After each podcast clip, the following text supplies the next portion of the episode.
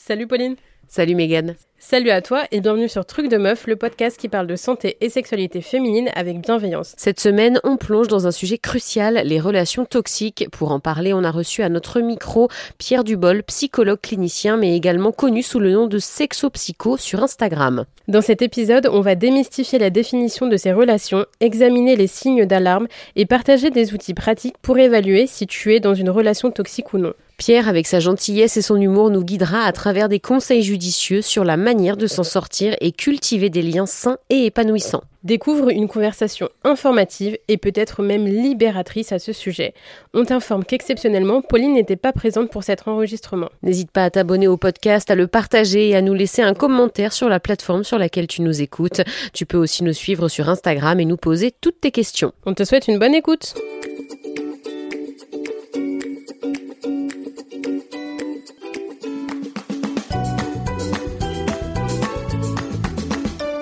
Bonjour Pierre et bienvenue sur Truc de Meuf. Bonjour. On est ravis de t'avoir avec nous aujourd'hui. Euh, aujourd'hui, on va parler ensemble des relations et plus précisément des relations toxiques. Est-ce que juste avant de commencer, tu pourrais nous dire un petit peu qui tu es, te présenter? Oui, alors du coup moi je suis Pierre Dubol, je suis psychologue clinicien. Euh, j'ai un compte Instagram qui s'appelle Sexopsycho parce que j'ai une spécialité aussi en, sexologie. Et euh, la sexologie, du coup, dedans, il y a des sujets assez vastes, comme ça peut être autant les relations de couple, mais ça peut être aussi le rapport au corps, le rapport à l'intime. Donc, euh, je, je, donne quelques cours à l'université, je suis chargé de TD, et aussi en IFME, donc des futurs EduxP, par exemple. Euh, donc voilà, donc j'ai un petit peu ce, ce côté euh, pédagogique que j'aimais bien avoir en donnant des cours. J'essaie de le recréer euh, sur Instagram, donc euh, j'essaie de faire ça assez régulièrement, ce qui est pas toujours évident. Une vie bien remplie, en somme, j'ai envie de dire, euh, tu un peu euh, sur tous les fronts pour euh, éduquer, sensibiliser à toutes ces questions psycho-sexo. juste avant d'entrer vraiment dans le sujet, j'avais une petite question qui, moi, voilà, me, me, questionnait personnellement. pourquoi tu voulu créer ce compte Instagram, justement? Alors du coup, moi, ça fait sept ans que je suis psychologue, donc j'ai commencé par du par la pratique en institution, du coup auprès de personnes autistes, et euh, en libéral. Du coup, je suis toujours en cabinet libéral, c'est ma, mon activité principale. Euh, et la réalité, c'est que c'est quand j'étais en master, un master de TCC, donc thérapie cognitive comportementale, on m'a donné une un cours sur les troubles sexuels et, euh, et principalement des, des, troubles sexuels qui touchaient euh, du coup principalement des femmes. Euh, en tout cas, ça a été présenté comme des femmes euh, cisgenres. Et, et ça m'a vraiment percuté à ce moment-là de me rendre compte de tout ce que je ne savais pas. Euh, et de me rendre compte que si je ne le savais pas, c'est pas parce que je m'y étais pas intéressé, c'est pas parce que je n'avais pas envie de savoir, mais parce que tout simplement il y avait aucun espace où j'aurais pu euh, rencontrer ça dans ce que je consommais, parce que j'étais par exemple je ne consommais pas Instagram par exemple, et, donc c'est seulement trois ans plus tard après m'être formé dans la, en, sexologie, après avoir fait des accompagnements euh, sur le terrain, en cabinet, que j'ai eu l'idée de peut-être commencer à écrire un livre sur cette dynamique-là. Et la réalité, c'est que j'ai une collègue, une consoeur qui m'a dit, mais non, tu sais que sur Instagram, tu peux faire des posts et tout, si tu veux. J'ai lancé ça, ça a marché tout de suite. Et, et en fait, euh, j'y trouve un plus grand, une plus grande résonance que finalement écrire un livre, puisque j'ai l'impression d'avoir un, un contact direct. Et surtout, quand on écrit un livre, on est seul chez soi et on n'a peut-être pas la parole des concernés sur Instagram, j'ai vraiment ça aussi, c'est que j'ai énormément appris en trois ans euh, bah, du compte, euh, presque plus que dans mes formations réunies. Donc euh, voilà, c'est pour ça que ça, ça m'est venu de là, c'était l'idée d'avoir un peu mon cabinet libéral, mais à ciel ouvert, sachant que bah, voilà, je peux pas donner les mêmes accompagnements que si je fais du one-to-one, mais par contre sur le réseau, bah, voilà, parfois par une information qui passe par là, peut-être qu'on peut aider une personne à aller faire cette démarche-là. Donc voilà, l'idée c'était de, de, de, faire rayonner plus loin les outils. Voilà. Bah en tout cas, c'est super parce que moi, personnellement, je te suis et euh, j'ai appris déjà plein de choses aussi. Alors, pas forcément des choses pour lesquelles j'étais concernée, mais en tout cas, c'est vrai que ça nous éveille à plein de sujets et euh, il y a énormément de personnes qui sont sur Instagram. Donc, euh, voilà, même les plus jeunes, ça permet d'être éveillés ou même ceux qui sont un peu plus âgés aussi, voilà, d'avoir aussi la sensibilisation aux choses que, par exemple, leurs enfants ou même les personnes de leur entourage peuvent peuvent euh, connaître ou euh, traverser. Donc euh, franchement, moi je le dis, en tant que petite utilisatrice d'Instagram et abonnée à ton compte, vraiment merci pour tout ce que tu partages. bon, du coup, on va rentrer un peu plus dans le vif du sujet. on va rentrer un peu plus dans le vif du sujet. Est-ce que tu pourrais déjà tout d'abord nous expliquer une relation toxique qu'est-ce que qu'est-ce qu'est-ce que c'est? Qu'est-ce qu'on entend par ce terme de relation toxique? Parce qu'il faut savoir, c'est que la, la, notion de toxicité, elle n'a pas un rapport forcément euh, clinique en soi. On peut pas dire une personne est toxique, elle a telle pathologie, ainsi de suite. n'est pas aussi simple. Euh, c'est un spectre dans lequel on se retrouve plus ou moins euh, en fonction d'un critère déjà principal, c'est est-ce qu'on souffre, est-ce qu'on est en détresse face à une relation à une personne? Euh, donc il y a aussi cette idée de d'instabilité, d'insécurité, euh, du coup, qui est créée par une, une relation qui peut être amoureuse, familiale, euh, amicale. Et l'idée, c'est d'être mis à mal par l'insécurité d'une relation. C'est aussi simple que ça. Par contre, euh, il y a de plus en plus des termes qui sont donnés comme pervers narcissique, des choses comme ça. En fait, ce sont des termes qui ne sont pas recevables cliniquement. Mais par contre, c'est vrai que c'est souvent quelque chose qui permet aux personnes de poser euh, des termes qui euh, permettent de se réunir pour avoir un même vécu et pouvoir le partager, le témoigner. Donc euh, même si ce sont des choses qui sont pas encore recevables cliniquement, parce qu'on va nous on va plus parler de troubles de la personnalité narcissique par exemple, mais la réalité c'est que toutes les personnes qui sont désignées de pervers narcissiques ne sont pas forcément des personnes qui ont des troubles de la personnalité narcissique. Voilà.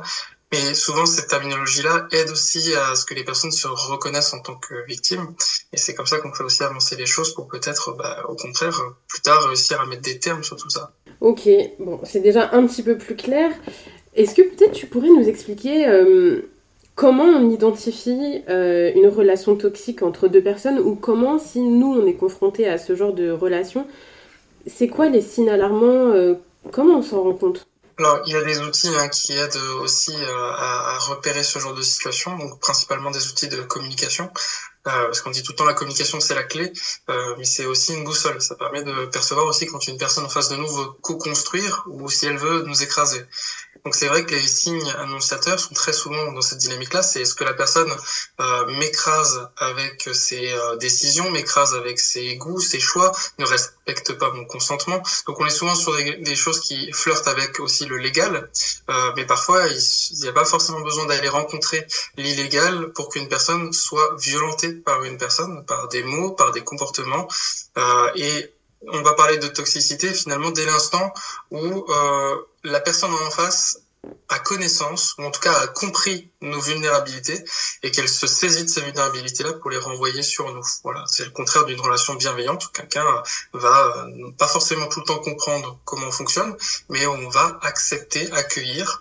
Euh, la toxicité, c'est l'inverse, c'est essayer de reproduire des dynamiques de, douleur, de dépendance, de euh, d'agression, voilà, euh, pour insécuriser une personne. Et du coup, dans, dans ces dans ces, je suppose qu'il y a différents cas de figure, bien sûr, mais euh, est-ce que, euh, est-ce que tu peux nous expliquer un peu euh, Est-ce qu'il y a. Alors, déjà, là, je m'en mêle un peu dans mes questions parce que j'en ai plusieurs, mais quand on parle de toxicité, est-ce que c'est juste au niveau verbal, émotionnel? Est-ce que ça peut aussi entrer dans, de la, dans des violences physiques aussi C'est quoi un peu voilà, tous les, les cas de figure qui peuvent exister? Dès l'instant il y a de la toxicité, euh, il va y avoir différents profils de personnes qui vont les exercer. Moi, je suis pas très très partisan du fait qu'on dise on, on est tous la personne toxique d'une autre personne ça, ça, vient banaliser un peu le comportement qui est un comportement destructeur. Euh, on n'est pas sur euh, des comportements où on n'est juste pas d'accord ou des comportements où on a du mal à se comprendre et on se fait du mal en communiquant mal. Donc là, il y a, y a, il y a quelque chose aussi de l'ordre d'un comportement qui, qui vient détruire, qui vient euh, laisser des traces. Euh, voilà, je, je, prends souvent l'image moi du brasier, est sur quelqu'un qui va euh, nous brûler euh, à la moindre occasion. Et donc du coup la notion de violence, ça par contre moi je dis souvent, je dis on n'est plus sur de la toxicité, bah du coup on est sur un rapport légal. Alors c'est toujours important de le rappeler parce que il y a beaucoup de personnes qui se disent bah non c'est un ami, non c'est mon compagnon, ma compagne. Et la réalité c'est que c'est de la violence, c'est illégal. Euh, c'est illégal du coup, ça rentre dans le pénal. Et et donc la toxicité, euh, très souvent, il y a des profils de personnes qui vont utiliser la toxicité pour obtenir ce qu'elles souhaitent. Et le chemin pour obtenir ce, ce, euh, ce qu'elles souhaitent, c'est d'utiliser la petite frontière avant que la personne ne craque ou la personne dénonce ses faits. C'est aussi ça, souvent, c'est qu'on se dit, cette personne-là aurait dû réagir beaucoup plus tôt, des choses comme ça. La réalité, c'est que la personne en face fait exprès de jouer avec cette petite frontière qui euh, fait que la personne n'est pas encore dans euh, la possibilité d'en parler autour d'elle, de, de dénoncer le fait ou peut-être même faire des démarches euh, légales. Donc oui, il peut y avoir de la violence physique, mais disons que la toxicité, quand elle s'observe, donc dans sa majorité, ça va être sur des micro-violences, des micro-agressions qui justement en fait fait douter la personne de la légitimité de, de, dire que ça, ça serait de la violence. C'est pour ça que souvent on parle de, de l'outil par exemple le violentomètre, parce que par exemple, dans les exemples du violentomètre, qui est une réglette où on voit différents comportements euh, de violence vis-à-vis euh, d'une personne, euh, il y en a un, c'est on impose la vision d'un film pornographique, par exemple, c'est une violence. Mais la réalité, c'est que du coup, ça, au niveau légal, on aura du mal à se sentir légitime d'aller faire valoir ça. Est-ce qu'on sera entendu, ainsi de suite. Donc voilà, tout ça, c'est une systémie, mais le, la personne toxique utilise cette petite frontière. Voilà.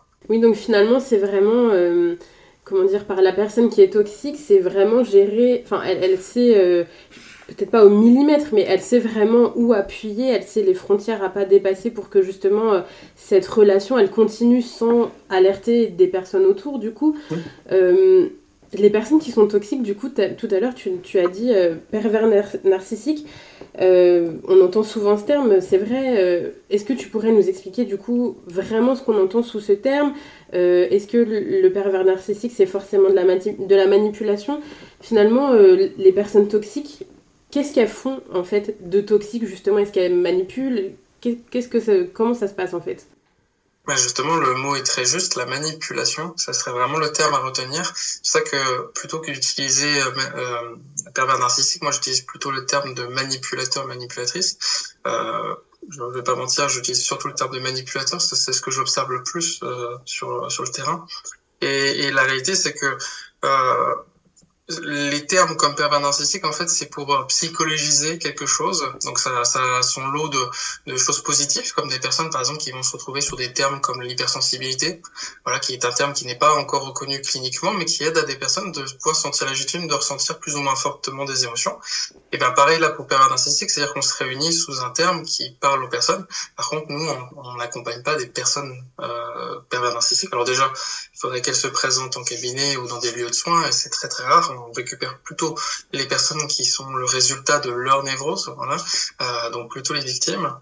Euh, et, c'est pour ça que ce terme-là, nous, on va plutôt parler de, effectivement de pervers. Il y a des personnes qui ont un comportement pervers, donc euh, qui jouissent soit d'avoir une position supérieure à nous, donc ils vont tout faire pour essayer de nous descendre pour être en position de supériorité, ou alors des pervers qui profitent euh, du, plutôt de la souffrance de l'autre, qui jouissent de la souffrance de l'autre. Donc vont essayer d'aller appuyer là où ça fait mal, sur la vulnérabilité, sur le complexe, euh, le doute, voilà, ces choses-là. Et après, par contre, le narcissisme, ça c'est encore autre chose. Le narcissisme, c'est un mot qui souvent sonne comme un gros mot, mais on a tous du narcissisme et je vous invite à en avoir, puisque c'est ce qui vous permet de vous estimer, d'avoir envie de vous souhaiter le meilleur, ainsi de suite. Alors en avoir trop, c'est problématique. En avoir pas assez, c'est problématique aussi. Mais c'est comme pour tout, il faut être dans la nuance. Euh, il faut réussir à trouver son juste milieu. Donc voilà, période narcissique, c'est un terme que j'inviterais à, à utiliser peut-être pour qu'on parle des mêmes choses, mais cliniquement, on, sera, on comprendra beaucoup mieux les mécanismes en parlant de perversion et ou de narcissisme. Voilà. Ok, bah merci du coup de nous éclairer un peu sur, euh, sur ces points-là, parce que c'est vrai qu'on utilise aujourd'hui beaucoup de termes qui sont pas forcément adaptés. Donc c'est bien aussi voilà, de remettre l'église au, village, au milieu du village, comme on dit. Euh, ça aide, ça aide énormément les personnes de le faire, parce que ça leur donne une bannière, et c'est un petit peu comme... Moi, je, je, mets tout le temps ça dans les mêmes, euh, les mêmes catégories que les personnes qui disent il y a trop d'étiquettes, par exemple, pour les populations LGBTQIA+. Moi, j'interpelle toujours sur le fait que c'est une étiquette où les personnes peuvent se représenter et se dire ça existe. Donc euh, les personnes qui diraient euh, bah, narcissique c'est pas clinique donc on veut plus l'entendre, bah, ça permet aussi à certaines personnes de, dire ah ça existe puisque c'est un terme qui est euh, dit par d'autres personnes. Donc voilà, plus ça va aller, plus on fait de la pédagogie sur les vrais termes. Mais la réalité, c'est que bah, quand ces termes-là jaillissent, c'est qu'on a loupé quelque part une bonne communication sur ces, phénomènes. Bien sûr, bien sûr. Je voulais rebondir sur un truc que tu as dit au début de cette réponse, justement, c'était que euh, toi, par exemple, et pas forcément juste toi, euh, vous observez qu'il y a plus de euh, manipulateurs que manipulatrices. Est-ce qu'il y a des chiffres qui sont donnés sur le fait qu'il y a peut-être plus d'hommes qui sont manipulateurs ou toxiques que des femmes? Alors moi, quand je dis que j'observe plus ça sur le terrain, c'est pas de mon œil biaisé, puisque forcément en thérapie, naturellement déjà, on observe beaucoup plus de femmes qui font des démarches que d'hommes en, en milieu thérapeutique. Donc s'il y a des victimes de manipulateur, euh, ça va arriver sous cette forme-là. Par contre, la réalité, c'est que je peux aussi, euh, j'observe ça surtout dans, dans des dynamiques hétéronormées, dans des dynamiques cisnormées. Donc il y a, y a, aussi ça, c'est, euh, j'observe plus de manipulateurs dans les conséquences de ce que je vois sur mon terrain, mais ça ne veut pas forcément dire que c'est arrêté dans, dans les chiffres. Et en fait, la difficulté, pourquoi il n'y a pas forcément de statistiques qui arrivent à être posées sur ces choses-là, c'est pour la simple et bonne raison que comme il s'agit quelque chose qui aussi relève un peu de l'interprétation personnelle, parce qu'il y a des fois des personnes qui peuvent avoir ressenti manipulation, mais que du coup, si on, on posait factuellement la situation devant nous, on se rendrait compte qu'il y a des biais cognitifs qui sont mis sur le terrain. De la même façon qu'il y a des personnes qui ne verbaliseraient peut-être pas qu'elles ont été manipulées, pas parce qu'elles n'en conscientisent pas ou elles sont dans le déni. Euh, donc du coup, ça va être difficile. Et en plus de ça, euh, il y a une réalité, c'est que bah, du coup, si on essayait de savoir le nombre de manipulateurs qui existent, on oublierait que parfois un manipulateur peut être dans la vie de 5-6 personnes différentes. Bien sûr. Et ça, c'est ce, voilà, ce que j'appelle un phénomène fléau, c'est-à-dire du coup, euh, c'est une personne qui va qu'on va vouloir stopper, qu'on va vouloir raisonner, mais qui se nourrira de ça en rencontrant des nouvelles personnes, en reproduisant ça à nouveau et en faisant du mal à nouveau. Est-ce que du coup, les personnes qui, qui manipulent, elles peuvent euh, se faire accompagner et surtout sortir de cette manipulation ou est-ce que euh, bah, quand on est manipulateur, on reproduit constamment les mêmes schémas? Euh, alors quand on est manipulé, on peut sortir de ça, euh, ça c'est clair et net. Il y a des solutions qui existent, mais le plus gros pas, c'est de reconnaître qu'il y a quelque chose qui est pas ok dans la relation. et quand on est manipulateur, la réalité c'est qu'il faudrait avoir le réflexe de se dire c'est pas cool ce que je suis en train de faire, c'est pas c'est pas cohérent.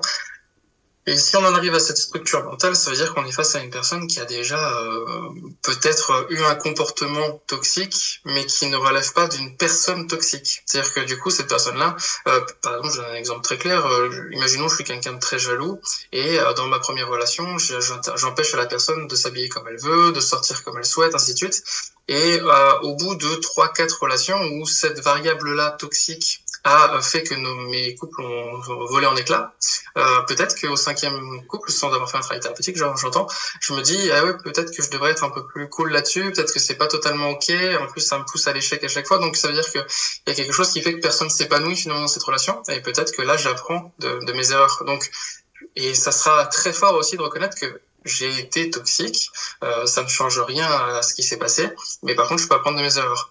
Par contre, c'est sûr que ça va toujours plus vite quand on fait un travail sur soi, quand on fait un travail thérapeutique, et surtout quand on est honnête avec soi. Parce que ce sont les mouvances d'aujourd'hui où on perçoit, par exemple, quand il y a des hashtags comme Not euh, cette promptitude à vouloir absolument ne pas être la personne qui a blessé, alors qu'il y a aussi une grande force qui peut se détacher en termes thérapeutiques, de reconnaître que bah, si on fait partie de la systémie, on a soi-même été euh, toxique on a eu des comportements qui sont pas ok avant, et de rebondir de ça pour euh, non pas devenir une meilleure personne, mais pour, pour se rendre compte qu'on n'est pas que ça aussi, et qu'on peut peut-être apprendre de nos erreurs euh, se faire pardonner s'il y a l'espace et si les gens sont d'accord avec ça. Donc oui, on peut évoluer.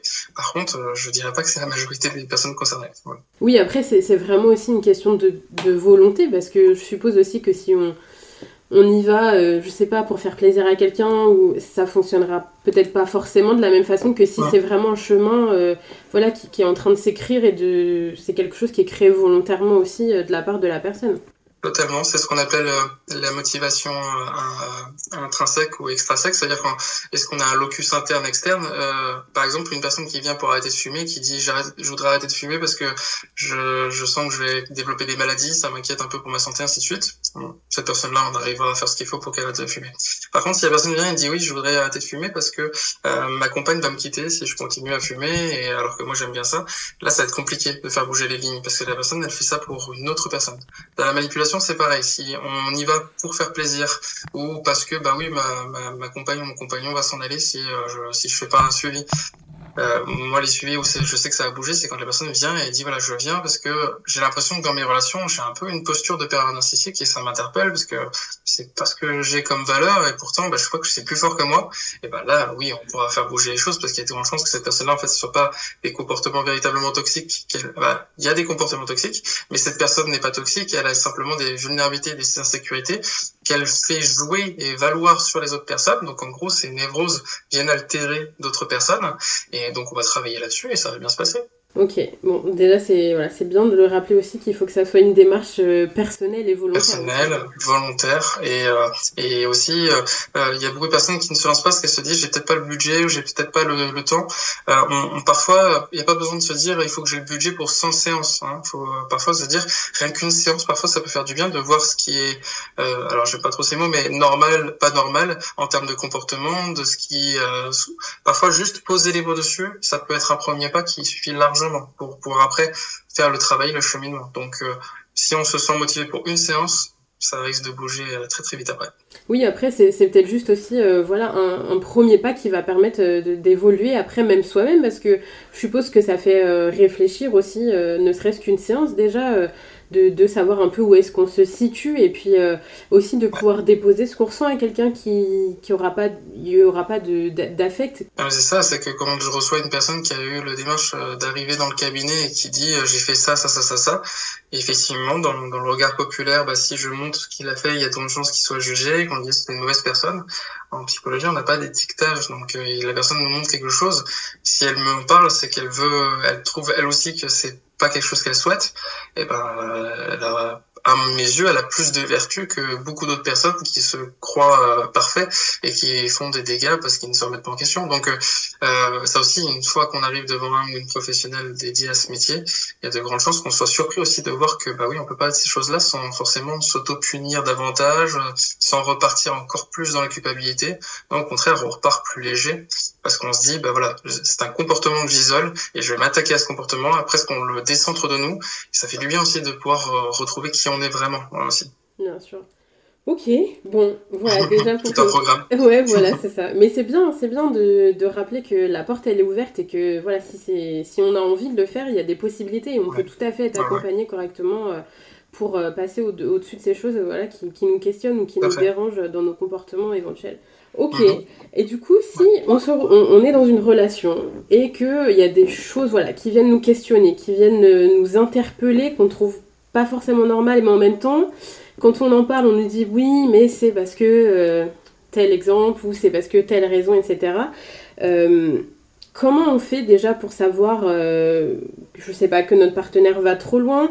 Quel, quel, outil on a en fait pour mesurer voilà, les, ce qui se passe dans notre relation Tu nous as parlé tout à l'heure du violontomètre, ouais, c'est ça. il me semble aussi que j'avais vu sur ton compte Instagram le respectomètre. Oui, exactement. C'est rigolo, j'allais en parler. Et eh ben, nickel. le violentomètre et le respectomètre sont, sont deux euh, unités. Alors, euh, ce n'est pas exhaustif, euh, évidemment, parce que ça, ça, ça, ça, prendrait des années de réunir tous les éléments qui peuvent être euh, pas OK.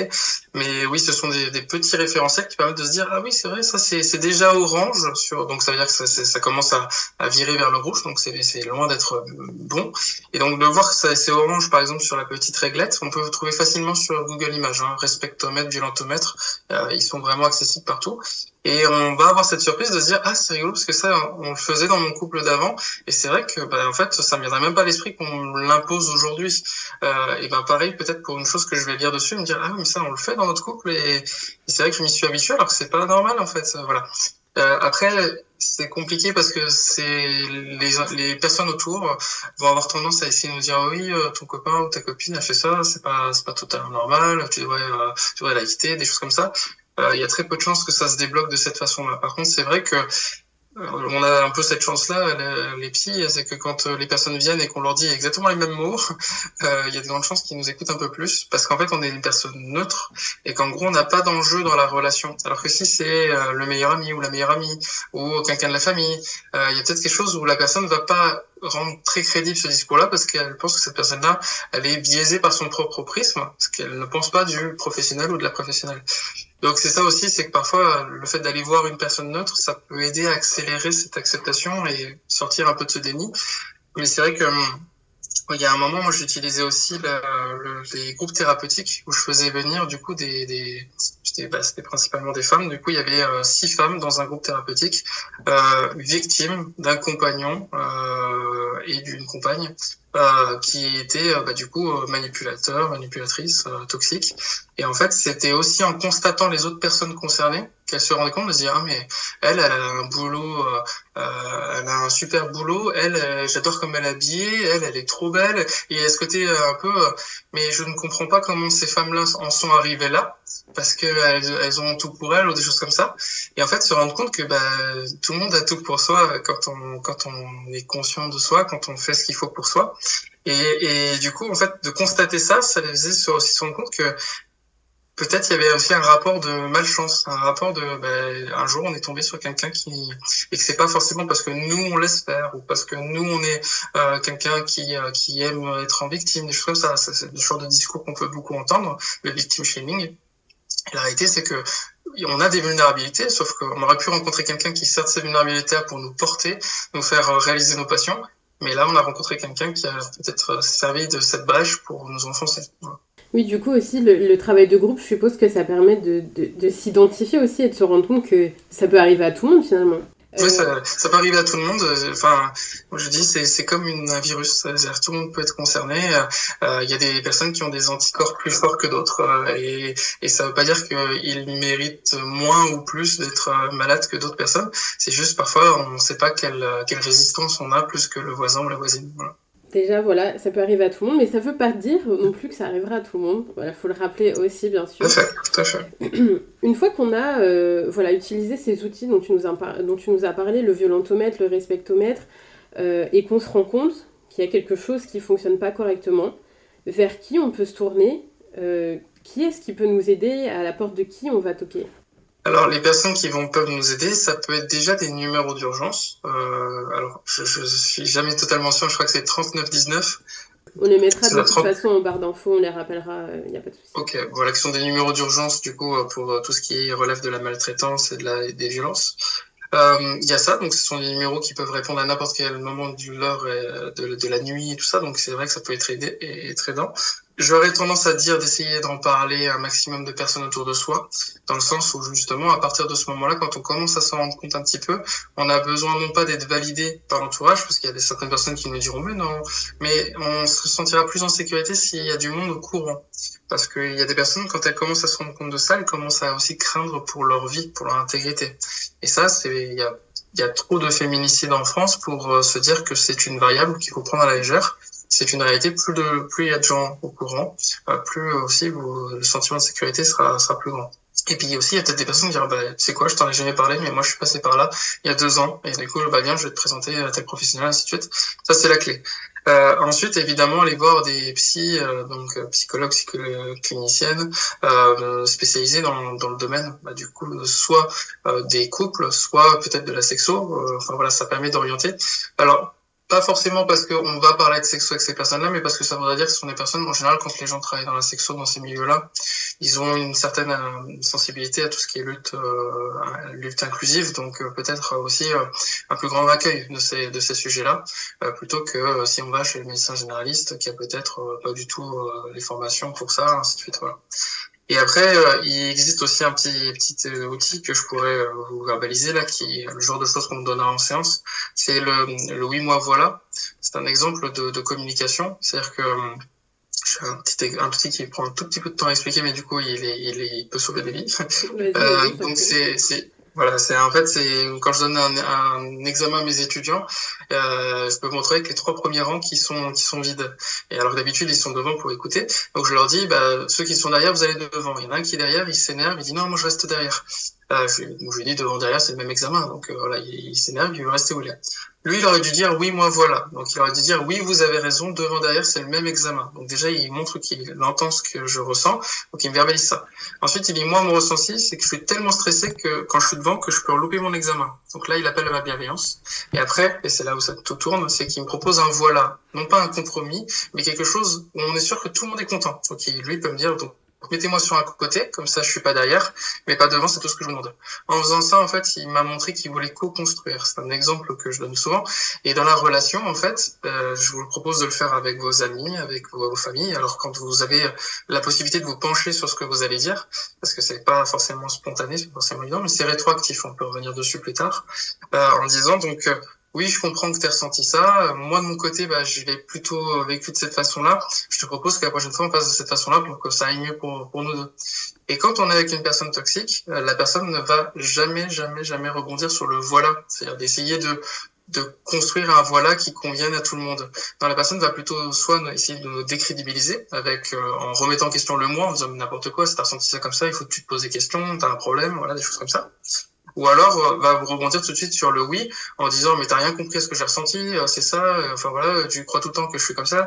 Alors que là on vient de proposer une piste pour co-construire, si la personne en profite pour s'énerver, c'est très très visible quand on l'applique. Si vous appliquez volontairement le oui, bon voilà, la réaction de la personne en face d'un coup c'est ça, ça, ça donne un petit électrochoc parce qu'en fait on se rend vraiment vraiment compte que la personne en face elle veut juste nous écraser et ça ça peut vraiment aider des personnes à finir de se convaincre que bah oui je suis pas dans une relation où on va euh, être égal à égal, tout simplement.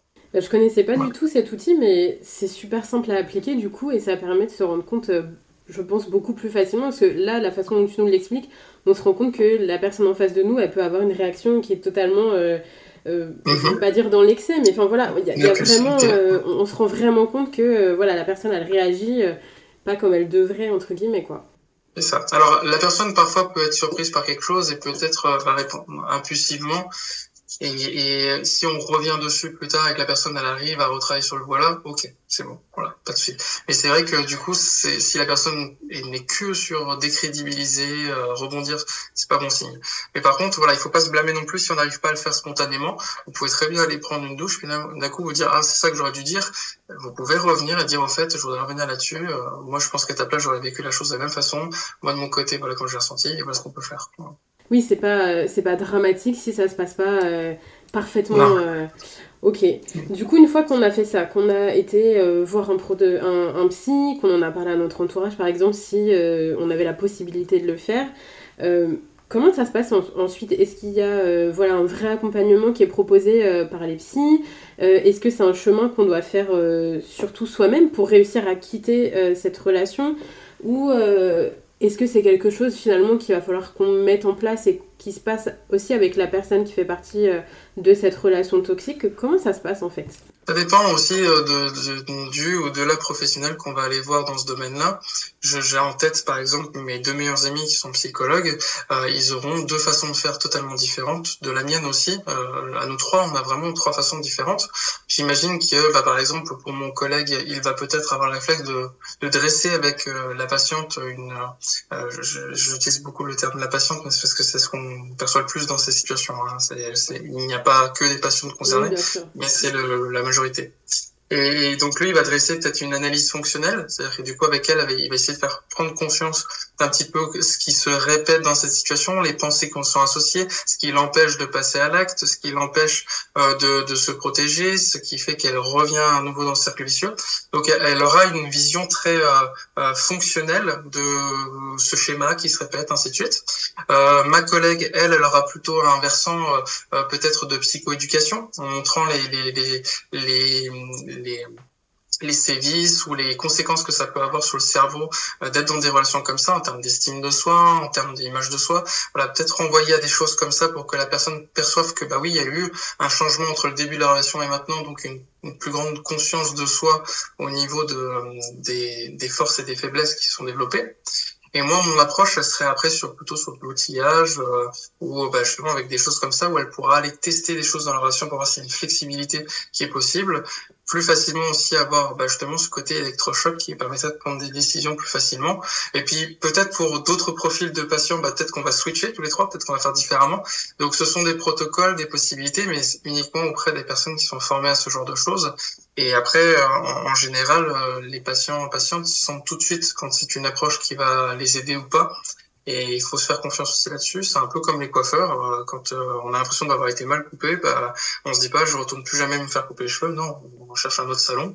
Et ben, c'est un peu pareil pour les psys. Il faut trouver euh, la personne qui nous correspond et qui nous semble écouter notre rythme, notre besoin.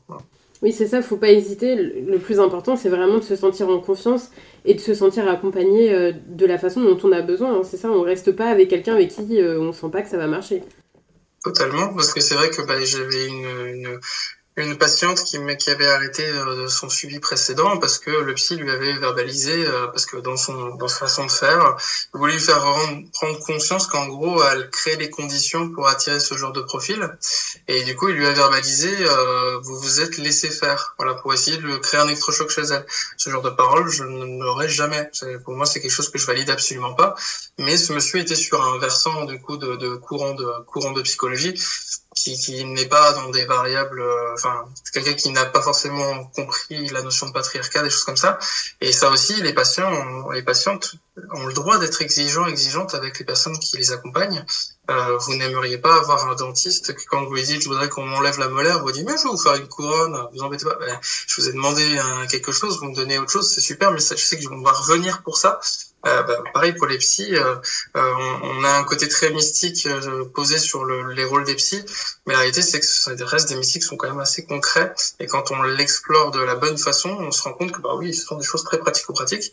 Quand c'est très mystique, quand c'est très flou, bah, c'est plus trop de la psychologie, c'est peut-être plus de, de la poésie à la limite, voilà, ou de la philo, mais ça sera ça sera pas un véritable accompagnement clinique, donc ne pas hésiter à être exigeant, exigeante avec ça parce que bah, vous le méritez. Très bien dit, vous le méritez. C'est le. Voilà. J'aurais pas mieux dit franchement. Euh, une question par rapport à, cet accompagnement. Euh, est-ce qu'il est possible qu'on arrive à s'en dépatouiller tout seul ou est-ce qu'il faut forcément qu'on ait une aide extérieure? Il y a des personnes qui arrivent à s'en dépatouiller euh, d'elles-mêmes. J'ai l'exemple d'une patiente. Alors du coup, en disant ça, du coup, ça se sous qu'elle qu'elle l'a fait avec moi, mais mais en fait, une patiente par exemple qui a pu euh, euh, percevoir que son compagnon était dans une double vie. Et, euh, et, en fait, en allant rencontrer la personne, euh, l'autre personne, se rendu compte que les deux étaient toutes les deux les victimes de quelqu'un qui mentait énormément, qui manipulait. Ils se sont rendu compte qu'elle faisait pas partie d'un duo, mais d'un un trio. Donc ça aussi, ça n'a ça, ça, pas aidé à, à ce que ces personnes puissent se développer correctement. Et d'elles-mêmes, du coup, en ayant rencontré l'autre victime, elles sont plus se dépatouiller de ça. Elles ont pris juste un selfie, elles lui ont envoyé, elles lui ont dit on sait, elles ont jamais plus entendu parler de ce monsieur. Il a disparu du jour au lendemain. Parce que la réalité, c'est que souvent les personnes toxiques, quand elles ont, euh, quand elles sont à découvert, très souvent, elles ne vont pas euh, s'exprimer pour essayer de se défendre. Enfin, sauf s'il y a encore une petite possibilité pour nous convaincre. Il y a même des gens qui arrivent à nous retourner tellement le cerveau que du coup, ils peuvent nous convaincre de, de choses incroyables. Une patiente notamment qui avait trouvé un deuxième téléphone et ce monsieur avait pris le téléphone, il avait explosé contre le mur et à partir de ce jour-là, à chaque fois qu'elle lui parlait du téléphone, il dit mais quel téléphone De quoi tu parles? Mais je pense que c'était dans l'un de. Le truc c'est que comme été un, un, épisode tellement violent et rocambolesque que du coup, elle a fini par se dire mais ça se trouve je l'ai vraiment rêvé parce que qui jette un téléphone comme ça et l'explose contre un mur? Ça, Donc j'ai dû rêver. Et le truc, c'est que moi, j'étais là le lendemain où c'était arrivé, elle m'en avait parlé, et c'est vrai que quand elle, avait des doutes après trois mois plus tard, je dis non, attendez, moi j'étais là le lendemain, et croyez-moi, c'était pas un rêve quand vous m'en parliez, ainsi de suite. Mais c'est que ils arrivent vraiment aussi à créer ça, à créer le doute.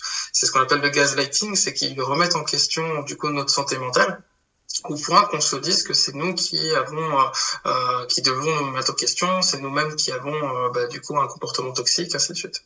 Bah, merci d'avoir abordé le terme de gaslighting parce que justement je voulais te demander ce que c'était. Donc euh, voilà. Le gaslighting, oui, bah, ça veut dire lampe à gaz, donc c'est pas forcément très euh, parlant en français, mais du coup c'est après bah, voilà, vraiment quand on c'est quelque chose qu'on principe euh, tout premier principe de la manipulation, c'est pas toi, c'est pas moi, c'est toi, tu dois te remettre en question, ainsi de suite. Ce qui parfois est vrai, mais quand c'est dans chaque situation et en plus dans chaque situation où c'est nous qui avons de la douleur, ça fait beaucoup. Encore euh, un autre point qui est euh, beaucoup plus clair. Est-ce que toi, tu as euh, des red flags à nous donner? Est-ce qu'il y a vraiment des, choses qui reviennent, je vais pas dire tout le temps, mais vraiment très, très fréquemment, qui peuvent nous mettre la puce à l'oreille en début de relation ou même au cours d'une relation qui est installée depuis longtemps, qui pourraient nous faire prendre conscience que on commence à flairer quelque chose de bizarre? C'est compliqué parce que du coup, il faut prendre en considération le fait qu'il y a des personnes qui sont plus ou moins sensibles en couple et qui vont peut-être euh, euh, s'inquiéter de enfin avoir des systèmes de jalousie qui vont s'activer. Et euh, il y a des signaux qu'il faudra écouter. Et parfois, il y a des signaux où il faudra comprendre que c'est nous qui avons des alertes à cause de ce qu'on a vécu, de notre expérience, et que peut-être on est trauma de certaines choses et que c'est pas forcément la personne en face qui est en train de nous trahir. Donc voilà, il y aura pas forcément de référentiel brut. Par contre, il y a des comportements qui sont qui, qui pose question et qu'il faut surveiller. Euh, alors ça ne veut pas forcément dire que quand la personne ne sait pas faire ça, elle est toxique, mais ça veut dire que accumuler tous ces points de vigilance, bah, ça commence à, à effectivement peut-être quelque chose qu'il faut écouter, notamment euh, la propension d'une personne à réussir à nous dire euh, pardon. Euh, c'est tout bête, mais euh, il y a beaucoup de relations où en fait la perfection ne se dessine pas dans le fait de ne plus faire la moindre erreur, mais c'est dans le fait de revenir vraiment vers la personne et pas donner un pardon juste pour faire plaisir, mais vraiment une prise de conscience de j'ai fait ça, je sais je sais pas encore trop pourquoi j'ai fait ça, ça me même moi, je suis pas à l'aise avec le fait de l'avoir fait, mais je te promets d'être vigilant à ce que je le recommence euh, le moins possible. Je, vu que c'est arrivé, je peux pas te promettre que ça n'arrivera plus, mais je vais tout faire pour que ça soit le cas en tout cas. Voilà, ce genre de discours, par exemple, ça c'est le green flag euh, par excellence. C'est pour ça que souvent, quand en thérapie, j'ai des couples qui viennent euh, après une tromperie, la personne dit je le ferai jamais. Dis là, on va bosser ensemble parce que si c'est arrivé, ça ne veut pas dire que ça se reproduira, mais ça veut dire que vous, avez une vulnérabilité à ce moment-là face à des valeurs que vous voulez défendre et une promesse dans le couple. Euh, Est-ce qu'il faut qu'on travaille sur le fait que le couple devienne autre chose pour que ces choses-là puissent faire partie du couple? Est-ce que justement, bah, on peut peut-être comprendre qu'il y avait des circonstances atteignantes, mais qui n'enlèvent pas votre culpabilité? Donc en fait, on peut être désolé tout en comprenant pourquoi on en est arrivé là aussi. Voilà. Euh, mais souvent, l'étape de, de, de, de l'excuse, elle est vraiment très compliquée. Et ça, c'est pour le coup très patriarcal dans le sens où euh, s'excuser, c'est être faible, alors que la, la euh, s'excuser, en général, on en retire beaucoup plus de, de, de, gratitude envers soi, on se sent beaucoup plus fort après avoir euh, demandé pardon. Pareil, euh, le fait de dire merci, c'est quelque chose qui est assez important. La gratitude, le fait de montrer à une personne qu'on est vraiment reconnaissant, reconnaissante pour ce qu'elle nous offre, c'est aussi quelque chose qui est très important. Donc en fait, l'absence de merci, l'absence de pardon, ce sont des, des red flags les plus évidents. Euh, après, il y a aussi, encore une fois, des comportements toxiques, comme on peut voir sur le lentomètre, ces choses-là. Euh, parce que, en fait, dès l'instant, on a l'impression que le consentement n'est pas une priorité dans dans le fonctionnement de notre personne, que ce soit pour euh, choisir euh, où on va manger ce soir, ou ce qu'on regarde à la télé, ou euh, quel geste je vais avoir euh, avec ton intimité. Toutes ces choses-là, si, si on sent que c'est pas la priorité dans le questionnement de l'autre personne, c'est qu'elle elle est très autocentrée et ça fera pas de bonnes choses.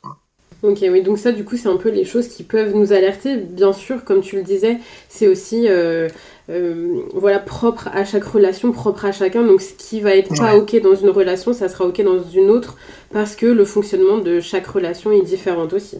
Bien sûr. Euh, j'ai le cas avec deux patientes. J'ai une patiente où elle vient pour un, un schéma euh, euh, des schémas d'abandon, des schémas où elle a, eu une enfance très compliquée, où on lui a, on l'a beaucoup rejeté. Et quand elle a un discours par rapport à son compagnon actuel sur sa fidélité, euh, sur le fait qu'elle fouille dans son téléphone, ça, elle trouve jamais rien, mais du coup, elle s'est dit, mais pourquoi je fais ça? C'est que je dois sentir quelque chose. Et en fait, quand on travaille ensemble, elle arrive elle-même à se rendre compte de se dire oui, mais en fait, euh, il y a vraiment aucun élément qui sont en présence. Et même les fois où il y a eu des petites choses un peu ambiguës, en fait, de lui-même, il est venu m'en parler avant même que je me rende compte de quoi que ce soit. Donc même ça, je peux avoir confiance au fait que bah, si lui, son curseur est placé là, je peux avoir confiance au fait qu'il me parlera de choses peut-être plus graves. Voilà, donc y a, y a, elle a confiance, mais elle a quand même de la jalousie. Donc en fait, c'est quelque chose qui joue en elle, et, et si elle a confiance, elle peut se sentir mieux. Par contre, j'ai une autre patiente où en fait, elle, a, elle est toujours inquiète quand son compagnon euh, s'en va, toujours inquiète quand la personne euh, n'est pas ne passe pas le week-end avec elle. Et après, bah, elle a découvert au bout de, de quelques années que son compagnon l'a trompée depuis plusieurs années. Donc il y, y, avait ça aussi de se de se dire, bah, elle, elle avait quelques signaux, mais elle les a pas écoutés, et ça, ça elle découvre ça plus tard. Donc il y a des fois c'est vrai, des fois c'est faux, on peut pas savoir, sinon bah, on aurait fait une science exacte euh, là-dessus. Mais, euh, mais voilà, donc se rendre compte de ce qui relève de nous, et une fois qu'on est au clair avec ça, une fois qu'on a bien vu ce qui relevait de nous, ce sera plus facile aussi de voir ce qui relève après de l'autre, et de confronter ce sera beaucoup plus simple aussi, parce qu'on se sentira aussi soi-même plus légitime. Est-ce qu'avant de passer aux idées de reçu, Pierre, tu aurais euh, un ou des conseils à donner aux personnes qui sont ou qui pensent être dans une relation toxique, ou même à donner aux personnes qui ont un proche qui est dans ce cas de figure-là et qui ne savent pas forcément comment l'aider?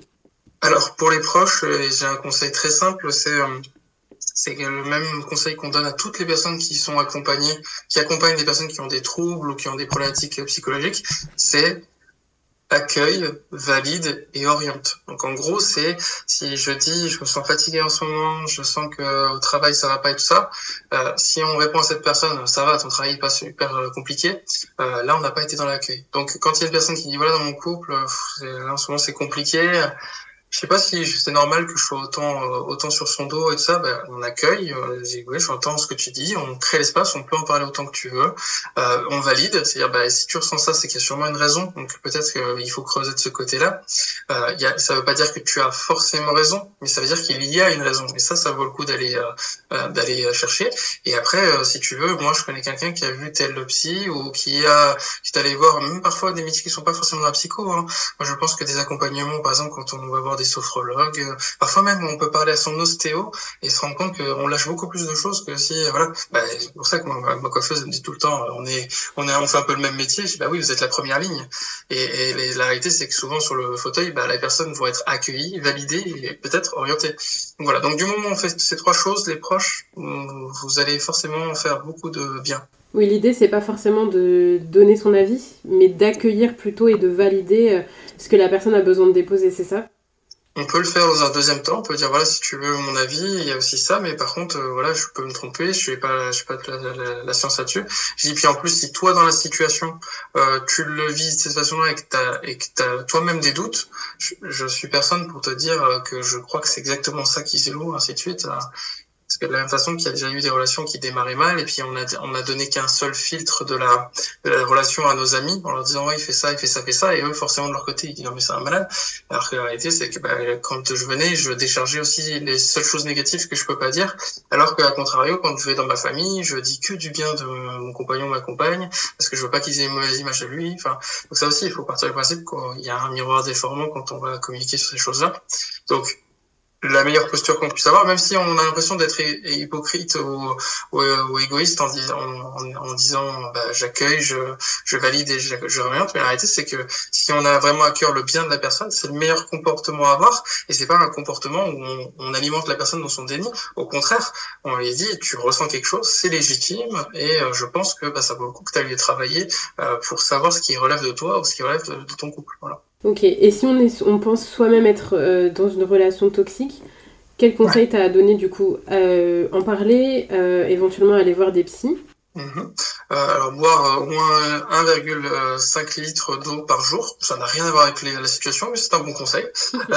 il y a ensuite la possibilité évidemment d'aller en parler avec un ou une professionnelle dans ce domaine-là, ne pas reculer à l'idée d'aller voir d'autres professionnel si jamais on n'est pas satisfait euh, des, premiers échanges, parce que bah, dans, la, dans ces milieux-là, il y a ce qu'on appelle l'alliance thérapeutique, donc ça veut dire qu'on doit se sentir à l'aise avec la personne, et comme quand on rencontre le voisin ou la voisine, on a beau se dire bah on va essayer d'avoir une bonne relation parce qu'on est voisin voisine, bah, il y a des fois ça accroche pas, bah, c'est pareil avec les psy. Euh, et donc voilà, ce serait le meilleur conseil à donner. Je sais qu'il est compliqué, mais parfois juste faire la démarche d'une séance peut faire la différence. Euh, et après, peut-être aussi, il y aura des conseils en termes de lecture aussi qu'on pourra donner sur ces domaines-là euh, pour peut-être isoler les comportements euh, qui, est, qui, est, voilà, qui sont pas ok. Bon, on note tous ces conseils on encourage du coup euh, bah, les personnes qui peuvent se retrouver dans cette situation à essayer, essayer au maximum de suivre ces conseils, même si forcément c'est pas toujours évident euh, voilà, de les suivre. Euh, faites au mieux et surtout ce qui est juste pour vous. Surtout, je pense que c'est ça qu'il faut retenir euh, voilà, dans tout ce que tu as pu nous dire, Pierre, aujourd'hui. En tout cas, vous pouvez pas faire plus de dégâts en faisant un suivi. Je le dis au cas où parce que c'est vrai que souvent on se dit oh, je vais remuer tout ça. Euh, on ne repart pas de ce genre de prise en charge euh, plus égratigné que quand on est arrivé. Je serais d'accord quand on, on, veut parler d'un traumatisme d'enfance, des choses comme ça. Il y a des séances qui vont être très très lourdes, très compliquées.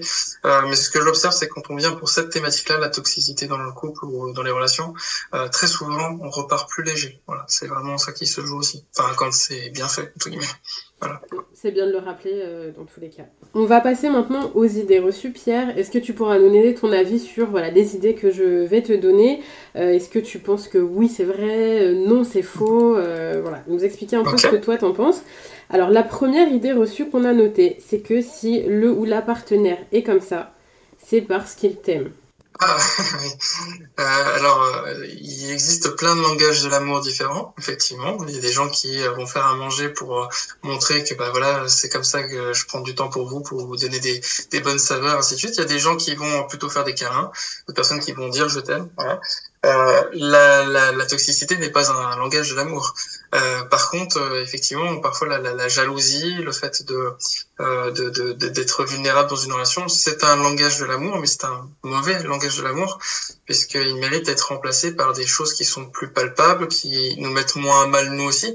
Parce que si c'est si c'est véritablement un langage de l'amour, ça veut dire que les, les deux personnes, en fait, elles veulent juste communiquer quelque chose et elles n'y arrivent pas. Donc les deux personnes sont en détresse finalement. Par contre, euh, quelqu'un qui est toxique volontairement, comme je disais tout à l'heure dans le cas de la perversion où on veut faire mal ou des choses comme ça, euh, en fait, c'est pas parce qu'elle nous aime, c'est parce qu'elle veut, qu'on veut nous posséder. Ça n'a rien à voir. Euh, la personne veut un droit de propriété, pas un, droit de, bonheur. Deuxième idée reçue, c'est que les relations toxiques sont toujours évidentes dès le début de la relation. Absolument pas, c'est plutôt l'inverse. C'est-à-dire que moi j'observe que par exemple euh, sur des relations, ça s'observait en moyenne vers les trois mois de relation, par exemple. Alors au début, il y a vraiment ce côté dans les discours, dans les témoignages, on remarque euh, que peut-être on avait senti que la personne était euh, spéciale ou entre guillemets quelque chose qui n'était pas totalement ok avant qu'on se mette en couple avec la personne. Mais souvent dans les premiers temps au contraire il y a une très grande valorisation. Il y a, il y a beaucoup de la personne s'engage énormément dans la relation et donne beaucoup. Euh, mais c'est souvent au bout de trois mois mais je donne cette moyenne mais pour d'autres personnes ça va être au bout de trois semaines. Et d'autres ça va être au bout de trois ans. Mais euh, c'est après la personne une fois qu'elle nous connaît bien et que la confiance a été établie c'est à partir de ce moment-là où elle va peut-être se servir de cette confiance pour euh, euh, nous insécuriser, et puis d'un coup nous redonner ce qu'on souhaite, et puis finalement nous l'enlever, et puis ainsi de suite. Voilà, faire des phénomènes un peu du yo-yo. Donc euh, non, il y a souvent un petit, une petite période nuage rose qui après laisse place à ce, à ce nuage très très très sombre. Bon, donc du coup, c'est un peu. oui, c'est vraiment en fonction voilà, des gens et des relations, c'est pas forcément. Ok. La troisième, la, troisième relation toxique, pas du tout. la troisième idée reçue, pardon, c'est que euh, une relation qui est toxique n'évoluera jamais euh, en une relation euh, moins toxique ou saine. Alors si on a affaire à une personne toxique, il y a de grandes chances pour qu'on n'arrive pas à trouver une évolution. Ça, je le, je le matraque à chaque fois parce que les personnes qui sont dans des relations avec une personne toxique vont avoir le réflexe de se dire mais je voudrais l'aider à changer parce qu'il doit pas être heureux comme il est tout ça. Et moi je leur dis tout le temps je dis on s'en fout. Là ce qui compte c'est votre survie, votre bien-être. Euh, si la personne doit changer, son parcours de vie, les rencontres qu'elle fera lui, permettra. Mais vous n'avez pas vocation à être euh, la personne qui doit apporter de la pédagogie absolument. Euh, Sinon, vous auriez choisi le métier d'enseignant et même là, vous auriez choisi une matière et pas la vie. Voilà. Euh, donc, ça ne marche pas comme ça. Par contre, si on est dans une relation toxique, ça, donc là, veut dire que ce ne sont pas forcément les personnes qui sont toxiques. Euh, ça peut évoluer euh, avec des thérapies de couple. On trouve énormément de choses à faire. Euh, il y a aussi des modes de communication, comme je disais, des outils qui peuvent vraiment beaucoup aider.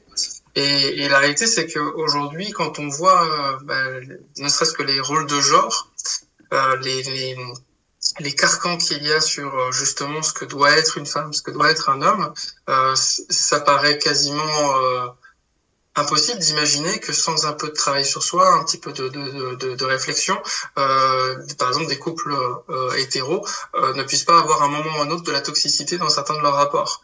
Par contre, plus on est en recul sur soi, plus on est en recul sur des conditionnements, sur notre éducation, sur plus on va peut-être réinterroger ça et encore une fois, demander plus facilement pardon, être plus, plus facilement gratitude quand a quelque chose qui est fait, et aller vers des, des relations bienveillantes. C'est pas toujours dès le début que la relation arrive à être ça. Par contre, effectivement, encore une fois, s'il y a quelqu'un qui joue avec nous sans arrêt, là, on n'est pas sur une relation toxique qui tend à s'améliorer. On est sur une personne qui nous malmène et on n'accepterait pas ça du voisin, donc euh, on n'accepte pas ça au sein du couple. Donc du coup, c'est vraiment, euh, encore une fois, du cas par cas. Alors ça c'est sûr, c'est toujours du cas par cas, parce que sinon bah du coup euh, euh, on donnerait juste des, des, grands cours à toutes les personnes concernées euh, et, et, on ferait pas du, du, du thérapeutique à, deux comme ça. Euh, mais par contre c'est du cas par cas et encore une fois ça dépend aussi de nos fragilités parce qu'il y a des personnes on va jouer avec leur vulnérabilité par exemple sur l'abandon. D'autres personnes ça va, on va jouer avec leur vulnérabilité sur leur peur de l'échec. Par exemple, quelqu'un qui nous dit sans arrêt, oh, tu vas réussir ça, tu vas réussir ça, et qui nous lance dans des projets qui sont pas du tout des choses qu'on aurait aimé euh, faire. Et en fait, on se met en échec et la personne fait, ah bah voilà, t'es même pas capable de réussir ce genre de choses, ainsi de suite, voilà. Et, la réalité, c'est que mais je crois que c'était même pas mon projet au départ, ce truc-là. Et donc ça, c'est toxique. Euh, des autres personnes, par exemple, qui vont euh, ne plus répondre à nos messages pendant trois jours, puis d'un coup, euh, ils passent toute une soirée à nous parler euh, sans arrêt. On est vraiment le bijou de leur, de leur, de leur vie. Et puis d'un coup, hop, ça y est, on est ghosté. Enfin, voilà, c'est, ça peut être sur plein de pans, mais dans la toxicité, souvent la personne en face arrive à repérer notre vulnérabilité.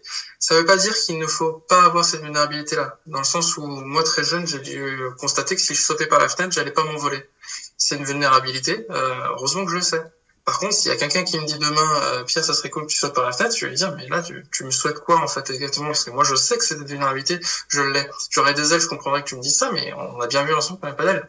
Et ça, je le dis de façon, ça peut paraître absurde, mais c'est exactement ce qui joue dans les relations, du coup, toxiques, c'est qu'il y a quelqu'un qui a repéré une vulnérabilité et qui nous fait aller, euh, nous buter dessus. Ok, bon, c'est très très imagé avec tes exemples. Je trouve qu'on se rend vachement compte euh, voilà, de, de, comment ça peut se passer. Donc, euh... ouais, tu m'as vu sauter par la fenêtre, tu m'as oui, vu m'envoler. euh, avant dernière idée reçue, c'est que euh, l'amour véritable euh, peut comment dire peut soigner de, toutes les relations toxiques.